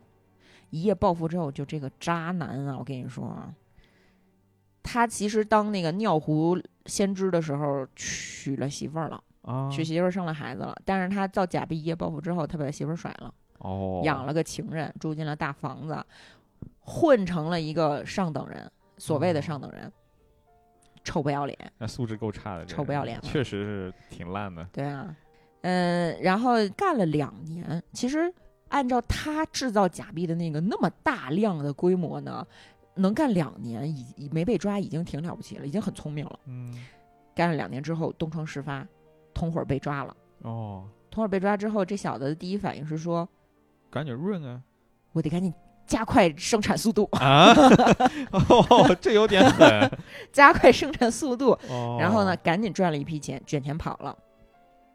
那个他那同伙儿也挺狠的，因为当时呢，呃，这个同伙儿是人赃并获，就肯定要判死刑。啊，为了保住自己的性命，就把他卖了、哦，啊。但是抓不住他，抓不住他呢，就把他同伙儿处死了，他相当于就躲过一劫嘛。然后他就开始开始上瘾了，他觉得这事儿好像也没那么难。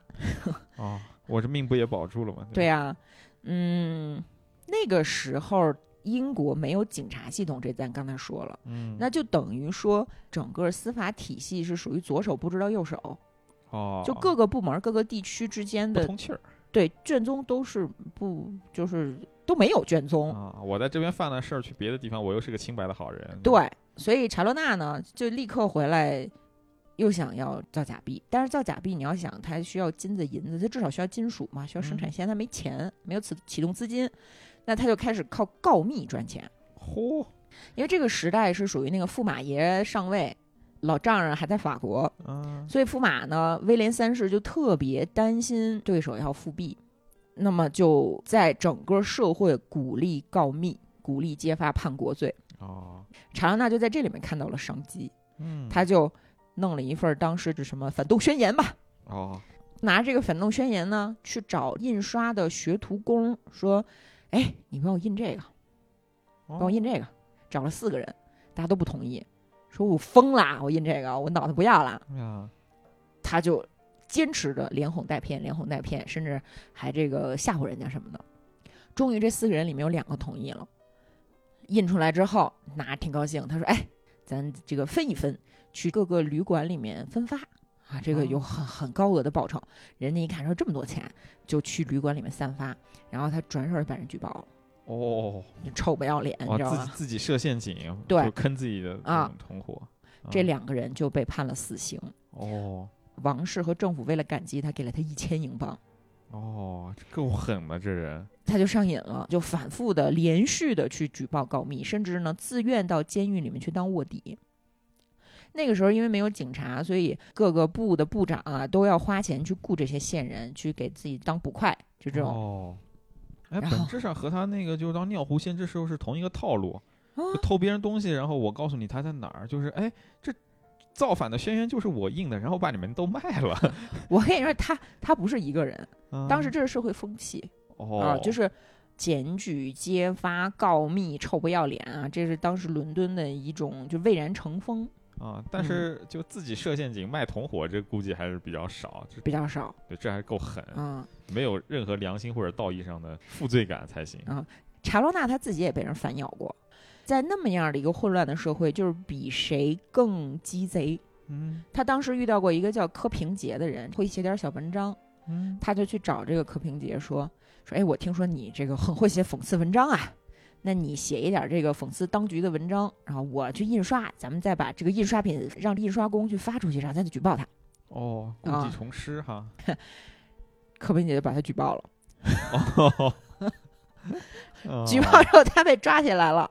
这查洛娜呢，一看说情形不对，就开始反咬柯平杰说：“你们都上当了！柯平杰这个人啊，道德败坏，他是为了诬陷我，然后怎么怎么样呢？也不知道为什么，柯平杰的这兜里就出现了一块女士手表，就哦说他犯了严重的盗窃罪，就是判了死刑。我觉得八成是他的同伙这里面去的啊。我也我也这么觉得。啊，但是你要这么想，这个国家本来就有财政危机，嗯，那他能有多少钱去资助这些混蛋互相检举揭发呢？嗯所以他靠告密挣的钱越来越少啊，地是主吧家也没有余粮了啊，所以呢，他就想说，我还得造假币，啊。他就想说，我也不能老是干一票就躲，干一票就躲吧，我得我得有一个长远的生财之道。嗯然后这小子呢，确实是跟一般人不一样，他就想到说，是不是可以利用我的这个造伪币的知识双向结盟啊？我是不是能到这个皇家的一个什么岗位上去吃皇粮啊？哦，于是呢，他就决定要攻击皇家造币厂本身。这不就和牛顿对上了，对线了，开始这不是吃饱了撑的吗？啊。那那个时候呢，相当于经历了印刷术和造纸术的一个小飞跃，嗯啊，所以呢，就出现了大量的这种在街上可以分发的小册子。其实纸还是很贵，嗯不然牛顿的那个原理不可能只是只印几百本嘛。但是呢，毕竟大家可以利用印刷品呢发表一些自己的看法，他们不需要书号，哦啊， 羡慕吗？这不好啊，嗯、要要管理。嗯，然后这个查洛娜呢，先印了一个小册子，叫做《反对通过筹集一百万英镑法案之必见》。啊，啊，在这个小册子里面呢，他就对当时英国的货币崩溃进行了抨击，哦，就是说，政府财税减少是因为硬币短缺， 嗯，你们通过提高税收筹集一百万英镑去解决政府没有钱的问题是大错特错的，有点道理哈。也很有道理啊。因为当时很多这种愚蠢的人提出说要加什么房地产税啊，然后加什么遗产税啊，嗯，啊，他就这一顿批驳，出了一点小名儿，但是他的目的并不是为了出名儿，他也嗯不动机非常不纯。对，他也不想当政论家是吧？嗯，他就很快又写了第二个小册子。这第二个小册子呢，叫《对通过防止货币切销和造伪的法案之必见哦，这不老本行了》，嘛，哎，这就不回到了造币的这个问题上。他提出的建议跟牛顿的建议思路是一样的，他提嗯出说要尽快的重铸货币，并且重铸的货币呢需要较轻是哦啊，要要含金量要低，哎然那后不呢是挺对的嘛 就。挺对吧？嗯但是他他说什么呢？他说这个我们可以这样过渡，过渡期之后呢，再回收所有的硬币，再重新造足银的硬币。其实这个就比较扯淡了，嗯因为重铸货币的成本是非常巨大的啊。但是他本来不想解决这个问题，他主要是炫技，提出了很多建议啊，包括生产工具登记来防止造假币什么的，嗯，让别人看见说是这人可以，这人懂啊，是吧？那就有有上钩的了。啊，谁呢？前财务大臣莫当特。莫当特是威廉三世曾经的心腹，但是失宠了哦啊。那他的主要政敌是谁呢？是现任的财政大臣蒙塔古。蒙塔古就是牛顿的庇护人。哦，在这个莫当特的支持之下呢，查洛纳开始指控皇家造币厂无能，甚至监守自盗。然后他说：“呃，为了拨乱反正，你们把我安排进去，把我安排进皇家造币厂去工作，哦呦，通天大道了，这是很有想法儿哈、啊 很有想法儿。正在这个时候呢，纸币出现了，paper money。paper money 在当时的英国看来，就跟聪明的傻瓜一样，就是它是一个矛盾。paper 嗯怎么能是 money 呢？纸啊不怎么能等于钱呢？对吧？所以政府呢，就通过超高的利率，就相当于是也是借债债，你去啊使用这个纸币，哎，你用使用这个纸币，就有很多人就慢慢的开始使用这种纸币。但是纸币最大的问题就是纸比金银便宜，所以它仿造起来更容易，嗯就在上面印了好多大理石纹儿。王伟嗯印这大理石纹儿就叫大理石纹纸，就是英国比较早的这个纸币哦啊。查罗纳就开始伪造纸币，没过多久就被银行查出来了。嗯又把他抓进去了。抓进去之后，他为了保命嘛，又把同伙卖了又把同伙卖了。 啊，臭不要脸的这个人。然后他他把同伙卖了之后，竟然还获得了两两百英镑的奖励。哦，就是说同伴才是主犯啊，对，大概这种意思。而且因为他太能说会道、巧舌如簧了，嗯他之前写那两个小册子，不是让那个莫当特都觉得他挺厉害的吗？嗯当时英格兰的银行行长看完了之后，都觉得说你这说的挺对的，所以行长亲自求情，哦，说把他给放了。厉害，这与此同时，嗯牛顿在干嘛呢？牛顿就到了铸币厂去当这个督办，先当督办，不是厂长啊。嗯到了之后发现说，哎，这个厂长是个废物。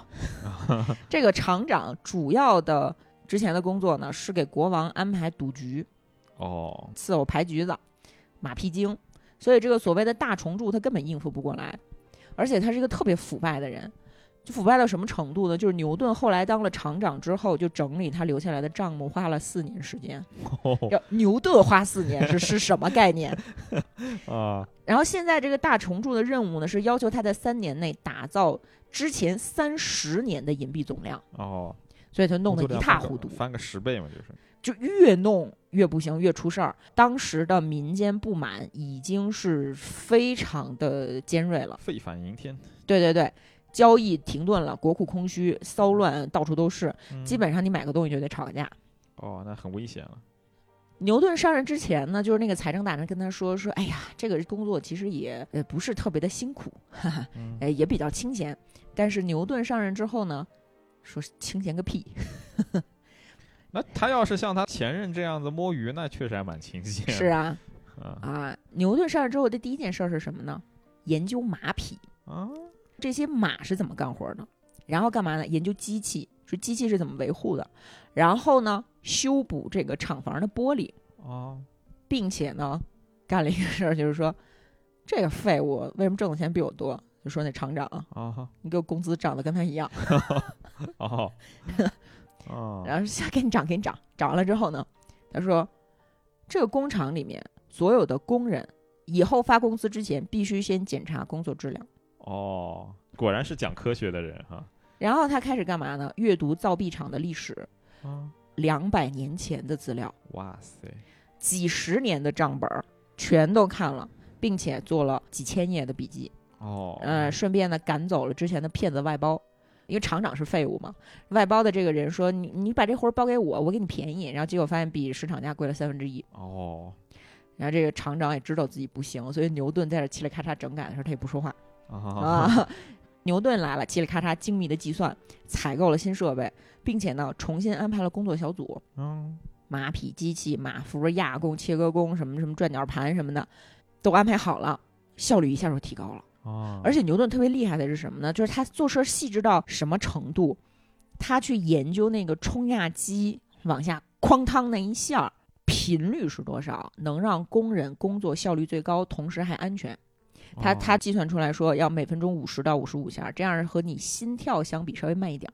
哦在他当督办的这四年里头，只死了一个工人。哦，不要觉得这是无所谓的，就是这个死亡比例是奇低无比的，并且它的这个产能啊，之前是呃每星期大概就是一点五万英镑，啊它现在是每星期十万英镑， 哦，可怕，嗯可怕是吧？吧？然后他很快就完成了这个大虫蛀的任务，嗯捎带手把机器给卖了，危机解除了。啊，就还回点本，对，危机解除之后呢，威廉跟那个太阳王他们还达成了一个协议，嗯就是战争就停了啊，啊。你说这谁的功劳？哎，这没所有准人都知道是牛顿的功劳。就牛顿不但在科学史上这个居功至伟，可以说，你如果是在这经济上面没有他参这一手，可能英国经济就崩了啊。政治历史也会发生改变嘛，啊，是吧？这是牛顿对于生产部门的整顿。那接下来他要开始正式的打击造假币的人了。哦牛顿一开始是不乐意的，我是拒绝的，啊，我说 我一个科学家，就是啊，你别让我干这种事 儿，是吧？嗯但是没办法，因为上头说不行，长期以来你的这个岗位上就是要抓贼的，哦，嗯，因为没有警察嘛，对吧？他也不是那种现代化的分工，他就说好吧，那我就抓抓吧，抓吧。正好在这个时候发生了一个事儿呢，就是铸币厂的一整套印模失踪了，丢了。哦，查洛娜出现了，嗯，办事人员啊抓住了一个重刑犯叫查洛娜，就说是他干的。哦，但是查洛娜呢就说：“我呸，你们抓我是陷害我，因为我检举揭发造币厂的腐败。哦，这个指控非常的严重，因为它会影响人们好不容易建立起来的信心。嗯啊贼喊捉贼嘛，对，等于说上级就必须赶紧去调查这个指控。查洛娜呢就是信誓旦旦的跟这儿胡说八道，嗯说哎说这个是你们造币厂的总雕刻师本人把模具给卖了。我查洛娜，我一辈子没造过假币，啊 哦，但是呢，我知道卖给谁了，嗯我知道是谁在造假。我告诉你们，你们把我放了。呃，这个人叫科菲，就是他老师，哇，他直接卖老师啊，臭不要脸嘛。真狠啊，啊这个人跟他同时进监狱的还有两个人嗯啊，一个叫库克，一个叫怀特。这个库克呢，作证说，你们这模具不是监守自盗的，是一个叫查洛纳的团伙偷的。哦，这怀特说什么呢？怀特说，呃，不是查洛纳偷的，是你们一个叫亨特的工人倒卖了。嗯，听着挺罗生门的，啊这是，说那个，然后你们部分工人确实参与了造假币，谁谁谁谁嗯谁，调查人员就头都大了，是吧？这时候又出来一个叫罗宾的一个雕刻工，嗯，说这模具不是偷的，是卖的，卖给了谁？卖给怀特。我的天啊！，好乱啊 对吧这是？然后然后刚要进一步调查，这罗宾跑到了苏格兰，哦，调查不到了，润了，润了。牛顿就说：“那怎么办？那我作为一个科学家，他做的第一件事情是收集信息。嗯，不管这个信息的细节是真是假，是是含金量有多少，大量的收集，亲自审问。他首先收买了怀特和库克。怎么收买呢？就是说，怀特和库克当时进去的时候都是人赃俱获，所以肯定要判死刑。他每次进去审问完呢，都给他两周缓刑，哦，最后其实把人俩放了哦，啊，就是没没下狠手。这个时候的牛顿其实还比较慈悲，然后就开始安排线人住进监狱里面去套话，但是怎么找都找不到证据，所以最后呢，只能把他们都放了，哦，包括查邦纳，包括查洛娜。这查洛娜干了一个什么事儿呢？查洛娜这个一看说，咦，牛顿，我不知道他知不知道牛顿是谁啊？嗯，他可能后来知道了，也觉得就是个书呆子，就没往心里去。所以他甚至跟牛顿说：“说这个你们 你们这个造币厂不行，你初来乍到的，这水太深了，你弄不明白。我给你嗯推荐一个人，雇佣他，你就可以整治造币厂。我给你嗯推荐一个老油子，谁呢？Holloway，还记得谁吗？哦就是他一开始找的那个销赃的同伙哦，啊，挺牛顿挺牛逼，这个是吧人也是胆大心细啊，换了个别人，那就上当了。牛嗯顿当然不搭理他了，是吧？但是呢，也没有咬住查不放，因为他当时掌握的线人太多了，他他觉得查罗纳可能不是一个很重要的人物，啊就觉得这小子反正就是怎么胡说八道呢，是吧？就放了他了。那么这个时候的牛顿，他需要自己的一支队伍，嗯，他需要组建自己的爪牙吧。所以我们可以从资料里面看到，这段时间他不断的在申请资金，雇佣各种线人。就是查洛纳早年间赚的那个钱啊的那个工作，是牛顿现在最需要的人手。哦，牛顿当时这个还给线人买好衣服，打入团伙，然后呢想办法把自己被任命为伦敦周边七个郡的治安官，这样他可以接触到一手的资料。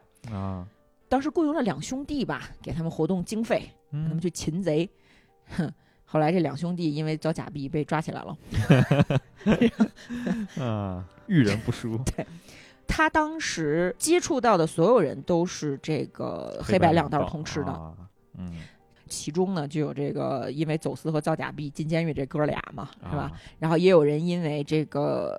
就是说让他去抓贼，但是他嗯拿到证据之后，他敲诈人家，哦，敲诈了一年多，然后自己被告发了。啊，然后 还有这个两头通吃收保护费，拿了官家牛顿的钱，觉得自己掌握权力了，开始性敲诈别人，哦，睡人家老婆，什么人都有，啊就这种还真是，对什么人都有，嗯，但是你你没办法呀，对吧？嗯？你要抓贼，牛顿甚至还会亲自出马，给这个线人买酒喝，嗯，甚至是跟人家合谋去策划点什么见不得人的事儿。后来，他侄女婿曾经帮他烧掉过几箱子牛顿亲笔写的材料。哦，你说为什么？很有可能就是因为里面的内容太残暴了，见不得人。对，涉及到太多的东西了，其实那个时候的英国基本上已经不太赞成用严刑峻法了。有的时候遇到那种真的特别恶劣的案件，法律允许你摆出来先吓唬他，嗯就是你的程序是必须先吓唬，然后操作。操作的一般也都就是意思一下。嗯但是牛顿在这个时候到底干了什么，我们是不知道的。啊，因为这东西是太事关重大了。嗯，我还是愿意相信牛顿老师没有那么坏。啊、但是、是你说斯内普嘛，他有的时候给你使个钻心咒，啊、为了一一些更大的目的，是吧？对，嗯，你看他之前放过两个人，至少他的本质不坏，也可以看出来是，因为你要记得牛顿的童年并不快乐，啊。而且那个时候他不是刚失恋吗？确实还确实还挺斯内 普他的， 还他还骂洛克呢，嗯是吧？？他的内心，我觉得应该是有一些暴力因素的， 啊我我这么揣测啊啊。啊，然后咱再说这个查罗纳这会儿干嘛呢？嗯，他这个时候又重操旧业，又嗯重操旧业之后呢，同伙又被捕了，查洛那才叫遇人不淑，我觉得太正常他了，队友都不太行，啊都不太行，后来更不行，我跟你说。嗯这个查奥纳就他，反正他依然金金蝉脱壳了，来回这么几次都没有抓住他，因为他嗯每次都卖同伙。哦，但这个时候，牛顿已经盯上他了。嗯牛顿当时派了一个叫皮尔斯的人，假装成是同伙打探哦情报。但是因为这个皮尔斯去见他之后，一出门被那个其他的靠举报挣钱的人一举报给举举报进监狱去了。哦，然后牛顿还得自己掏腰包把他保释出来。不还是不能明着说这是我的人，对呀、然后牛顿每次想指控他也没有证据，有有一次差一点就抓住他了，但是呢，他在监狱里面就安排他的朋友说，赶紧让那个 Holloway 跑路嗯去个异国他乡，只要他不出面作证，我就不会死。派一个朋友说，我给你钱，Holloway，你老婆跟你孩子我都我都给你送到国外去，行不行？啊，所以呢，这次抓他连陪审团都没见着，他就又自由了。但是这是一个伏笔啊。查罗纳自由了之后还是没钱，所以他干嘛呢？作大死，指控牛顿哦，说我、帮上了，我当时因为揭发造币厂的腐败，被牛顿这些人陷害，给我关进了监狱。现在我要求你们赔付。哦那这个事儿就大了。当时的牛顿被他逼上了被告席去向法官解释。这无间道啊，这是那牛顿是出了名的小心眼儿啊，啊我能忍这气，啊 你等着啊啊！他就加大了预算，安排线人搞查罗纳。那这个查罗纳由于金银币不太好造了，他嗯开始改造另外一种假币。这个假币呢，就叫做麦芽彩票。麦芽彩票这个东西挺有意思的，是那个造币厂的厂长尼尔发明的。就是伺哦候牌局的那个马屁精哦哦哦啊，他这上面牛很顿有前天任赋。 对，这个麦芽彩票是什么意思呢？就是说，就是嗯你买了之后，你可能会中大奖，啊十英镑可能中五百英镑，啊而且你这个十英镑如果不中奖，一年之后你来领，我给你十六英镑，兼具了哦博彩和和金融啊啊。它为什么叫麦芽彩票呢？它是挂钩上了这个啤酒的收入，啊哎，就是说相当于有一个背书，但其实它的那个十六块钱的那个利息啊，没经过计算，啊胡说八道的，是因为国家太缺钱了，随便写了一随个，便写了一个，嗯，相当于老百姓也不太买账，嗯而且十英镑对于普通老百姓来说是很多的钱。尼尔就想了一个什么办法呢？把这个彩票当成是海军的军饷，先强迫海军接收。哦，等于说先给公务员发工资拿这玩意儿。你公务员啊，什么这个士兵啊，你不敢违抗命令啊，对吧？你就只能嗯接受它。 接受它之后呢那，这玩意儿也有货币的，也有纸币的性质了。，对，慢慢就开始稍微有点成立了。嗯，呃，又有一些民间的小组织，就像以众筹的方式，大家一起来买这十英镑，然后大家一起分钱嗯，啊。但这个东西其实非常的危险。嗯现在呢，查洛纳就准备伪造麦芽彩票，先找了一个合伙的下线叫卡特儿。嗯这卡特儿呢，有点傻白甜，被他 PUA 的就不要不要的，就说你去给我们找一个愿意出资资助我们造假币的有钱人。嗯卡特就给他找了一个人叫戴维斯。查洛纳一听就觉得不是特别可靠，不能是犹大吧？你啊哈这哈行不行啊？但是我现在实在没辙了，咱们就试试吧。就跟戴维斯说：“你给我钱，然后呢，再给我一张麦芽彩票，我就能给你做出一个特别完美的假币。嗯，”戴维斯就果然给了钱，然后还给了一张麦芽彩票。但是，戴维斯其实是一个圈套，他的上司就是他服务于谁呢？国务大臣，就是说除了牛顿之外，其实还有其他的人在调查这个事儿，啊，因为麦芽彩票其实跟铸币没什么关系嘛。对，戴维斯呢，就相当于是国务大臣福农的一个钓鱼执法的这么一个人员哦哦哦啊。卡特一开始嘴还比较紧，然后拿到钱之后一高兴说漏了。戴维斯一听说，我操，查洛纳太好了，是条大鱼。然后我们就准哦备人赃俱获。他不是把钱和彩票都给了那个查洛娜吗？拿回来的这个彩票的假币一看做的太好了，太精美啊了，，肯定能弄死这小子是吧？你这玩意儿祸国殃民啊！嗯哼但是出了岔子，就这个福农他有一个支线叫爱德华，是查洛娜的眼线。啊爱德华就告诉查洛娜说，这个戴维斯见过国务大臣。哦，卡特儿一下就紧张了，就不搭理他了。但是没挑明，戴维斯呢也非常的聪明，就是说完了可能走漏风声了。于是呢，他就他跟卡特说说，你知道吗？我不能给你钱了，因为我的钱被一个叫爱德华的人骗走了。哦，哦，这有意思是吧啊？然后这个戴维斯呢就加紧了调查，就问问问说这个印版那个证据已经被送走了。嗯找不着了。大臣就越来越没耐心，越来越没耐心，说要不咱别等证据了，直接就就抓他吧。嗯，抓抓抓没抓着，查洛纳跑了。嗯，我们在历史上看不到准确的记录，就是说他后来什么时候被抓的。反正他是被一无名小卒在某一个时间、某一个地点被抓了，啊，就是没躲过这一劫。等于说是被财政部的调查以麦芽彩票造假案把查洛纳又抓了。那这个时候呢，牛顿才知道说哦，还有双向调查呢。那这时候他特兴奋，他说：“那什么，这案子给我吧，我来。我还和他有仇没，还有梁子没结呢。对呀、因为你们现在也没有证据，嗯你最后还是要把他放了。嗯，这事儿你交给我来办，我一定弄死他啊啊！你看现在就变成了查罗纳和牛顿真正的对决，啊，就是说。牛顿在这段时间里面，通过大量的搜集证词，已经了解到了一个生态体系，就整个伦敦造假币的关系网，他已经摸透了。嗯他现在要做的就是找出所有和查洛纳有关的证人出庭作证，在哪怕没有直接证据的前提下，也要围困住他，弄死他。啊，那这个时候的查洛纳其实并不害怕，他也知道没有证据，所以牛顿呢，他就想了一个办法。查洛纳到现在还以为自己是因为麦芽彩票案被抓到监狱里去的，而牛顿准备起诉他的跟麦芽彩票无关。嗯，牛顿准备了三个不同的指控，要打他一个措手不及，因狠为对，因为查洛纳太会说话了，嗯，他这么几次的逃脱都是因为他胡说八道、巧天花舌乱如坠。簧，啊对，那么牛顿就开始安排了，他先在查洛纳的监狱里面安插了好多的眼线，嗯至少有三个室友都是牛顿的人。哦那个卡特就那傻白甜，其实也是牛顿的人了。哦，被牛顿买给通了买通了。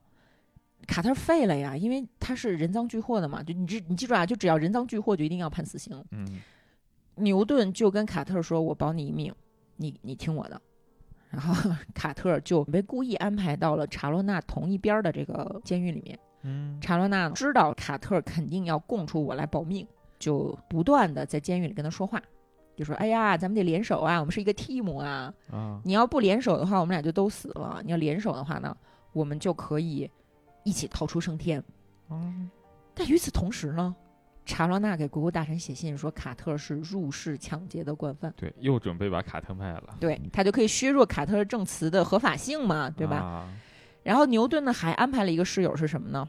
安排了一个室友，就是说之前他抓了一个造假犯，然后这个造假犯呢在监狱里面说，都赖牛顿，我出去之后我一定弄死他啊！而且你看他们现在弄呢，都没有詹姆斯国王的时候好吗？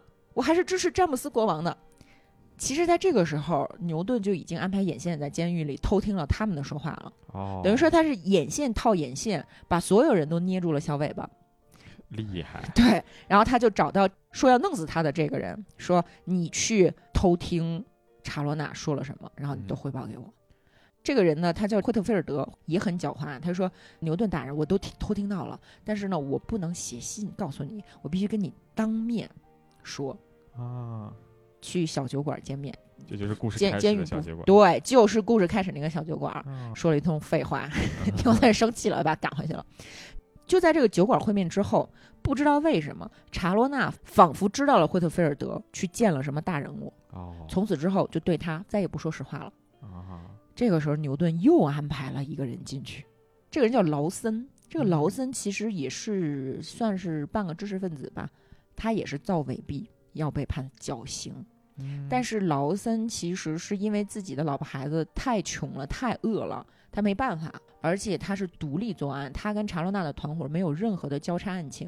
啊，这个时候，他把劳森送进查罗纳的牢房里面，查罗纳就非常的信任劳森，跟他吹嘘了很多自己造假币的经历，啊因为他这个时候还以为自己是因为麦芽彩票嘛，他没想到牛顿也在里面，就跟他说了好多套底儿的话，说什么：“哎呀，我现在最担心的呀，不是别人，我最担心的是科菲的老婆，哦就是我那个金匠老师的老婆啊，因为她可能呃要把我供出去，所以我决定呢，先安排人把她弄死。”哦，牛顿听了说：“哟，那我得赶紧去调查科菲的老婆。”然然后就赶紧去找科菲的老婆，跟他说你能不能出庭作证？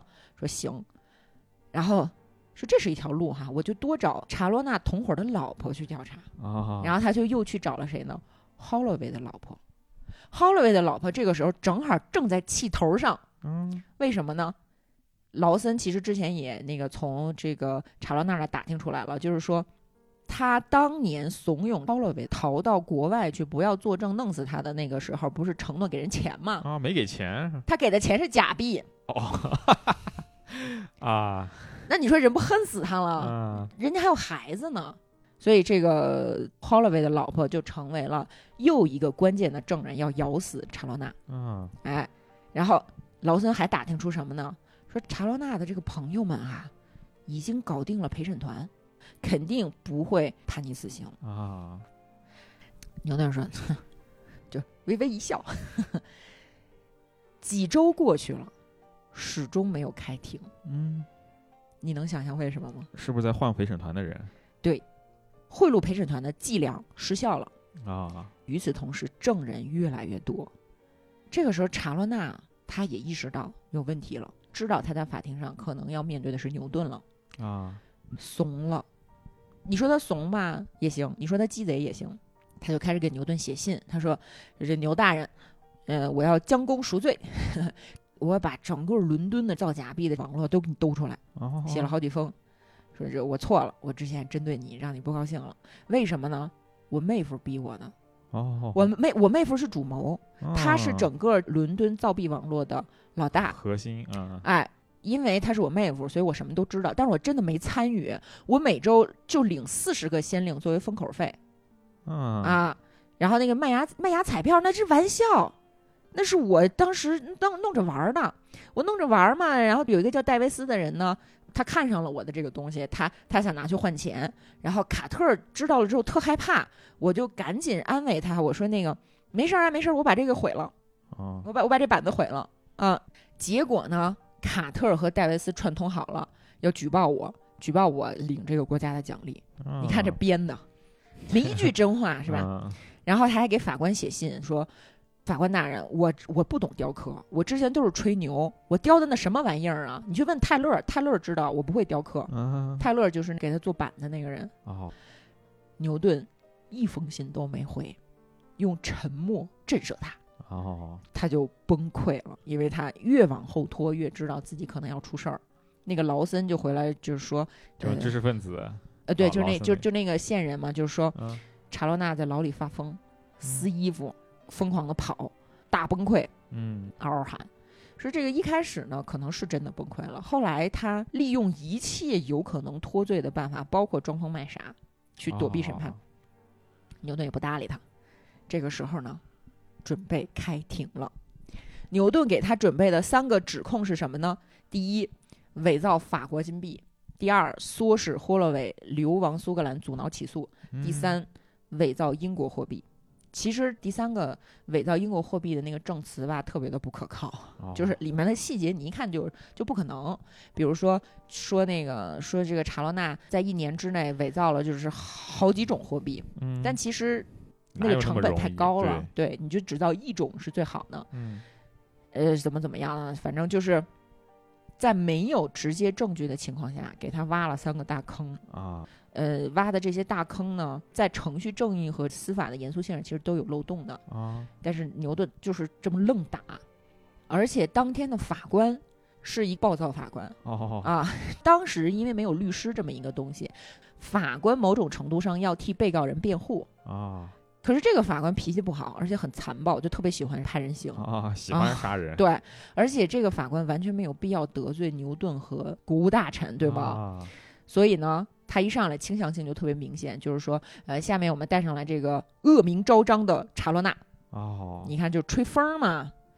那查洛娜这个时候呢，完全没想到跟麦芽彩票一毛钱关系都没有 啊、啊他原本能够脱罪，基本上也就是靠一张嘴和一个关系网嘛。啊但这个时候，他发现所有曾经的朋友都站在了证人席上指控自己，啊，而且他也没有准备对自己的辩护，对，什这么打都了没个措有，手不及，他就只能特气愤说：“你们说的都不对。”其实很聪明，他说的东西在司法上是成立的，啊就是你们的这个证词有伪，而且好多案情是你们辖区之外的，你们按道理是管不着的。嗯但是这人法官不管他呀， 啊，法官说：“ 少废话，绞绞刑， 绞绞刑。”查洛娜就终于被判了死刑。啊，嗯，甚这至接近于黑吃黑，对牛顿在这件事儿上嗯不是特别的光彩嗯啊，但是总算报仇了。嗯嗯，一个是报之前给自己泼脏水的仇，另外一个就是说你们造假币的人是这个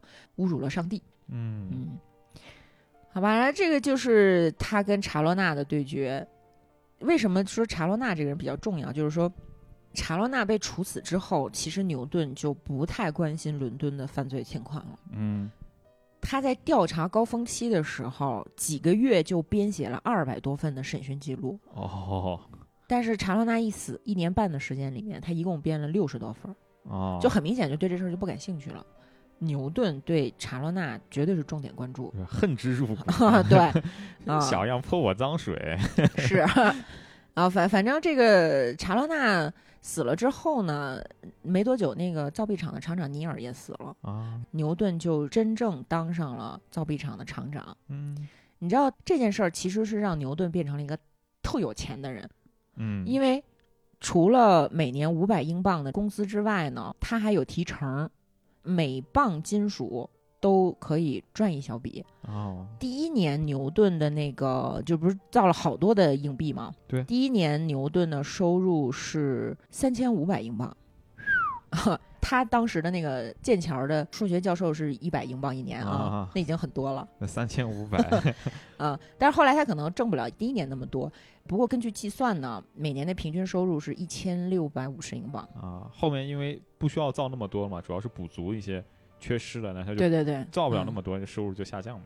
啊。然后牛顿任厂长一共二十七年，嗯你，就想想他赚多少钱？哇有，呃，但是呢，一七一一年嗯南海公司成立了。南海公司就是著名的泡沫破裂导致经济危机的一个这么一个公司啊牛。顿把钱都投进去了，是不是？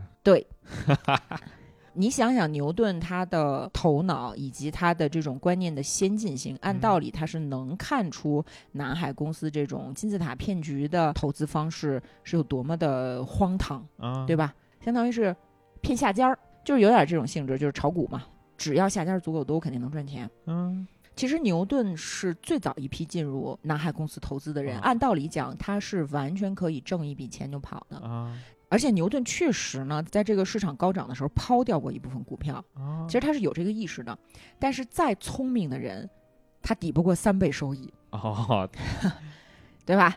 他没有办法计算人们的疯狂。啊，呃，最后崩溃来临的时候，牛顿损失了两万多英镑，哇哦，相当于造币厂厂长四十年的工资。白干了这个，嗯，牛顿当时非常的生气。其实嗯他哪怕赔了这么多的钱，他也依然是一个有钱那人。肯定啊，他当时其实是东印度公司的股东，哦，他不可能缺钱。嗯，但这嗯件事儿对他的打击非常的大，可能非常主要觉得丢脸吧。